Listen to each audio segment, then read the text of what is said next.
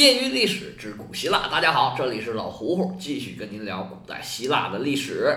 上回咱们说到卡罗尼亚战役以马其顿的胜利告终，其中最重要的一笔就是亚历山大出事了。这位年仅十八岁的追风少年，率领着马其顿两千骑兵，闪电一击，搅乱了整个战场的局势，而且把整个战场。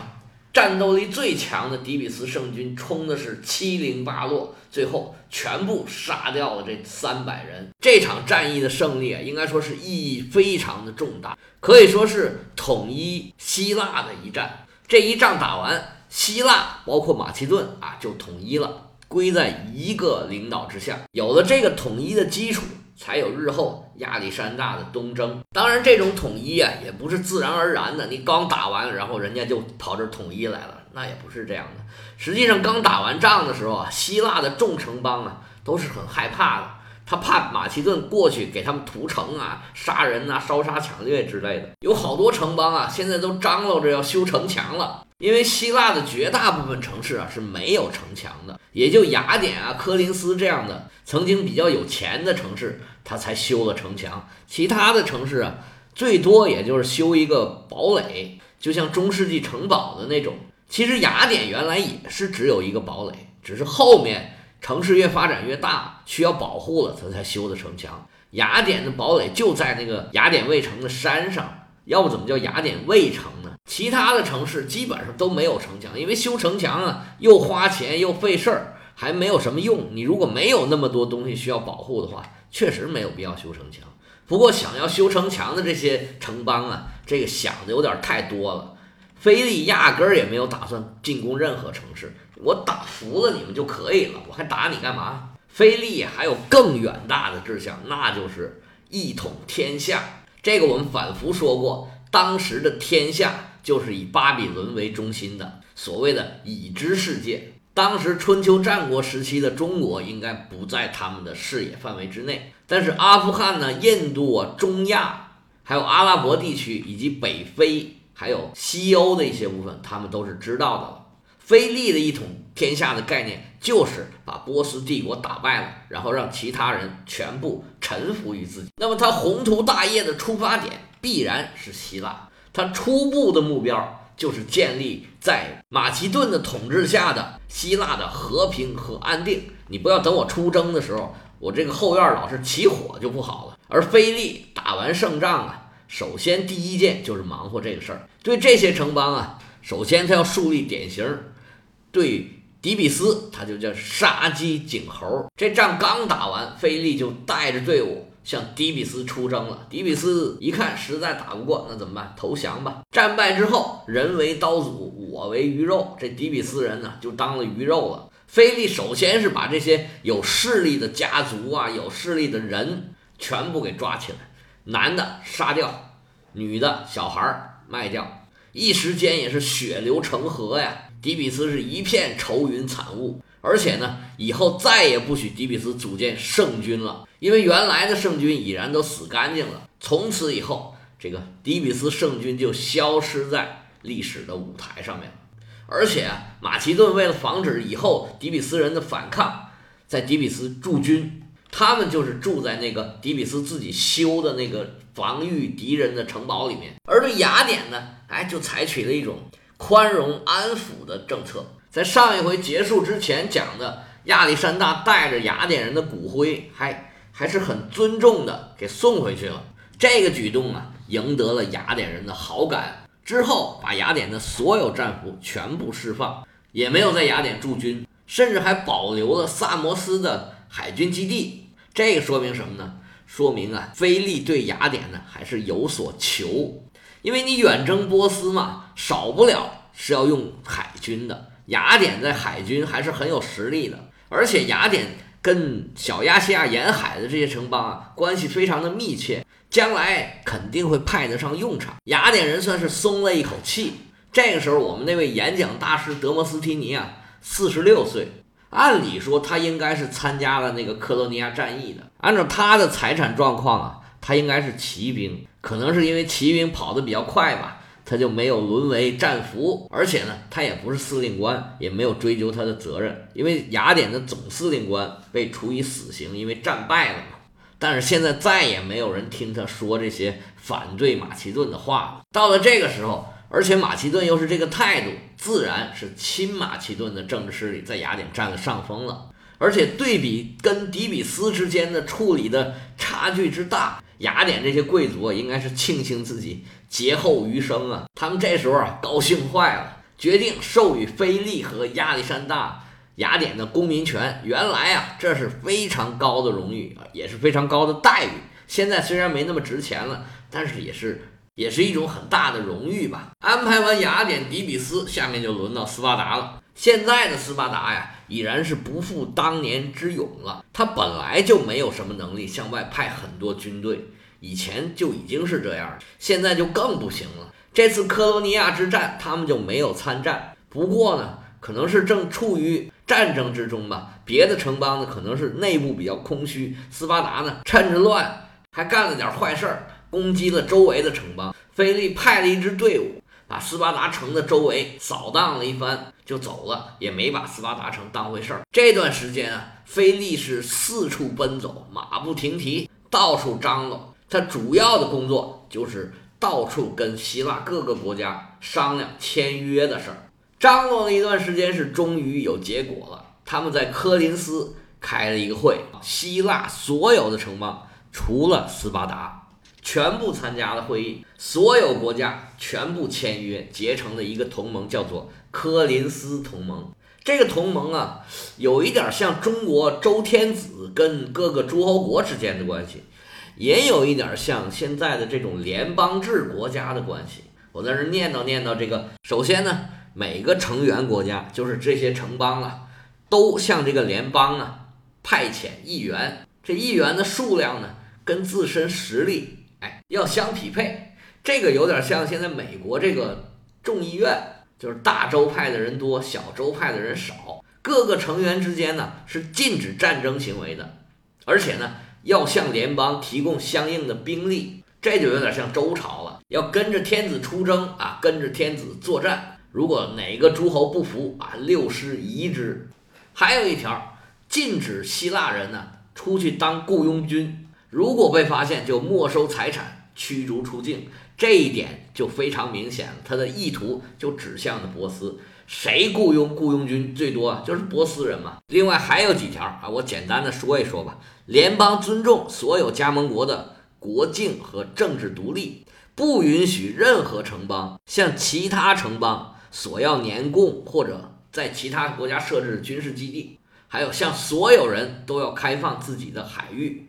最后两条规定了，马其顿是整个希腊联邦军队的指挥者，马其顿国王有权召开联邦的议会，所有成员之间的纠纷都交给联邦解决。这个合约一签，马其顿就成为希腊的共主，跟周天子一样，希腊某种程度上来讲统一了。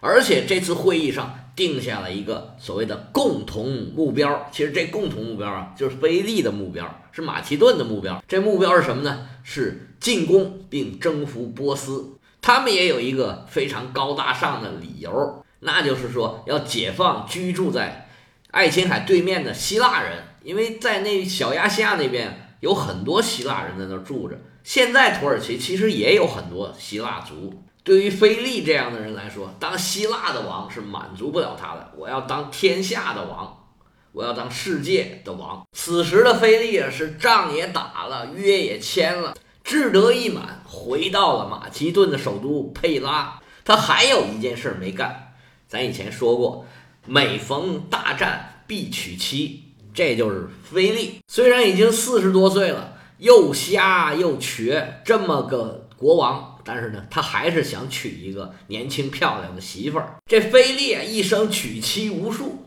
光正史上记载的就有七个。没办法，谁让人就这爱好呢？等他回到了佩拉呀，就又开始痒痒了。谁让他是国王呢？财雄势大，现在又是风头一时无两。只要他勾勾小手指头，就有无数人替他办事儿。咱不能拿现在的眼光来看这件事儿。那时候啊，妇女确实是地位很低。三从四德这事儿啊，虽然中国是明明白白的写出来了，其实全世界全这样。一个女性她不得不受自己家族里面男性的摆布，谁让这是男权社会呢？以前确实是这样，不是说我同意这么做啊，但是当时的现实就是这样的。女性确实没有掌握自己命运的能力，跟现在没法比。话说当时在位的皇后啊，叫奥林匹亚斯，是亚历山大大帝的母亲。而这位菲利二世看上谁了呢？他看上手下一个大将，叫阿塔鲁斯，他的侄女。那个时候的女孩啊，十四五岁就结婚，一过十五岁啊，就是成年人了。以后我们讲罗马呀，什么时候都是这样的。马其顿国王，我们这位菲利二世，为了跟这个小姑娘结婚，特意跟他的王后离婚了，把王后这个位子让出来，准备给这个小女孩。国王是刚刚打了大胜仗，得胜还朝，又准备迎娶新皇后，那自然是全国上下张灯结彩，宫里宫外是喜笑颜开，采购的采购，布置的布置，不多时日，一场皇家婚礼。就准备停当了。结婚当晚，整个马其顿的上流社会是济济一堂，都在宫里面给国王庆贺婚礼。整个婚礼现场布置的是喜气洋洋，国王菲利是气宇轩昂，是红光满面，带着如花似玉的新娘是端坐正中。菲利国王虽然瞎了一只眼，是瘸了一条腿，胜在。自信满满，气场强大。旁边的新娘是美若天仙，长得这就漂亮。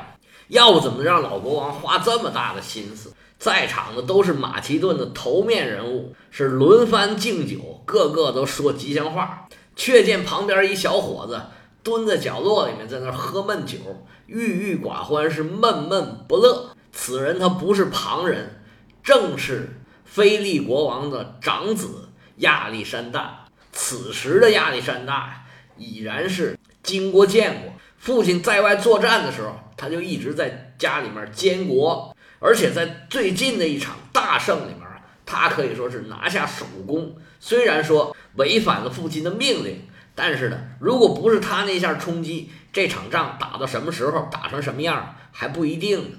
结果仗一打完，他父亲猴急猴急的就回来娶新娘子。把原来的王后，就是他母亲给换掉。这个时候，亚历山大怎么他也乐不出来。不过，让我们在这个大喜的日子里面回顾回顾菲利国王的这些八卦吧。菲利国王的这些妻子啊，绝大部分都是跟他交战过的这些城邦，或者是这些王国的国王或者贵族的女儿或者亲戚吧。他的第一个妻子就叫奥达塔。是伊利里亚国王的女儿，这个事儿咱们讲跟伊利里亚打仗的时候啊，曾经讲过。而且从这儿呢，菲利就留下一个每交战必娶妻的这么一个规律。后面他到底娶了多少个妻子，有哪些是王后，哪些不是王后，这个还是有争议的。比较确切的一个是叫做费莱的尼克西波利斯，哎，这个是色萨利人，也是跟色萨利打仗得来的。他的第三位。或者是第五位妻子，叫奥林匹亚斯，她就是亚历山大的生身母亲。他还生了一个女儿，叫克罗帕特拉，也有译作叫克里奥佩特拉之类的这样的名字，就是跟埃及艳后一样的名字。其实这个克里奥佩特拉呢，是马其顿贵族女孩一个最常见的名字，是个希腊名字，跟埃及啊没有什么关系。只不过后来呢，希腊化时代，埃及呢是托勒密王朝把这个名字给带过去了。这个以后呢，咱们碰到再细讲。还有一位叫做奥德萨的莫达，她是色雷斯国王的女儿。最后一位就是我们菲利国王刚娶的这小媳妇儿，她也叫克里奥佩特拉。而菲利呢，给她起个名叫欧律狄克，这是个神仙的名字，取自这个希腊神话里面的典故。说他是希腊的著名音乐人，叫俄尔普斯的妻子。后边还有一个很长的故事，还是很感人的。大家有兴趣的可以自己找一找，我在这儿就不展开了。在这儿，我们一定是要重点说一下亚历山大的这个生身母亲奥林匹亚斯。实际上，这奥林匹亚斯啊，也是菲利给起的外号。他原来叫什么名呢？我没查着，不过都已经不重要了。现在就知道他叫奥林匹亚斯。从这个事儿上，你也可以看出来，他哪怕就贵为王后，也是国王可以随便给他起个小名，以后就流传他国王给他起的这个名。他原名人家都不知道。这位奥林匹亚斯啊，本是伊皮鲁斯最强大的一个部落，叫摩罗西亚人的国王。涅奥普托勒摩斯的女儿，据说呀是美丽狂野、放荡不羁。我猜菲利刚刚娶的时候啊，应该也是很喜欢她的。后世有流传下来的金币，上面有这个头像，这人还是很漂亮的。好莱坞有一个大片儿叫做《亚历山大大帝》，是奥利弗斯通导演的。这个男主角亚历山大是科林法瑞尔所，而演这个奥林匹亚斯的。是安吉丽娜·朱莉，你从这个角度就可以看得出来，这个导演对这个人物的理解大概就是这个形象。要不然，菲利跟别人就生了一个孩子，跟他生了俩孩子，这还是很说明问题的。而菲利把他的名字改成奥林匹亚斯，中间还是有一点故事的。其实啊，之前咱们曾经说过这件事儿，在菲利迎娶了这位美女的第二年，也就是公元前三百五十六年，有这么一天是阳光普照、晴空万里，让人这心情啊特别的愉快。当时这个菲利国王啊正在这个卡尔西里半岛攻打波提迪亚城，这个城以前咱们曾经说过，他在波罗奔尼撒战争的前夕开始反对雅典。给雅典找了很多的麻烦，当然这个时候已经是独立了。现在菲利带着军队正在攻打这个波提迪亚城，这天刚好打下来了。菲利国王带着人正往城里走呢，他这俩眼看哪儿啊哪儿都顺眼，俩脚踩哪儿啊哪儿都觉得舒服。那时候他还有俩眼跟俩脚呢，就觉着打心眼里啊这么痛快。正走着走着呢，就见一个通信兵啊，是连咕噜带爬呀，拼命往这边跑啊，跑到国王身边，这个喘呢，报告国王，非得说：“你慢点，慢点，慢点，有话慢慢说。”原来啊，是老将军帕米尼欧在和伊利里亚的对战之中取得了决定性的胜利，估计他们三年两年呢，也组织不起来相同的军队了。我们这边啊，应该踏实很长时间了。菲利一听，嗯，确实是大好事儿。来呀，有赏！赏了这个传令兵之后，继续往前走。还没走多一会儿呢，又来了一位。这回报的是什么呢？报的是马其顿的代表团在奥运会的四马拉战车的压轴比赛之中获得了冠军。菲利这下都乐开花了。马其顿建国以来参加了好多届奥运会，已经一百多年了。这是从来都没有过的事儿。下一个消息就更让人高兴。就在当天，菲利的王后诞下了一个又漂亮又健康的王子。就因为这一天也取得了奥运会的冠军，就把这个王后改名叫奥林匹亚斯。她这名是这么来的。这个伟人将士啊，一般必有异兆。这咱们中国是这样，他外国也是这样。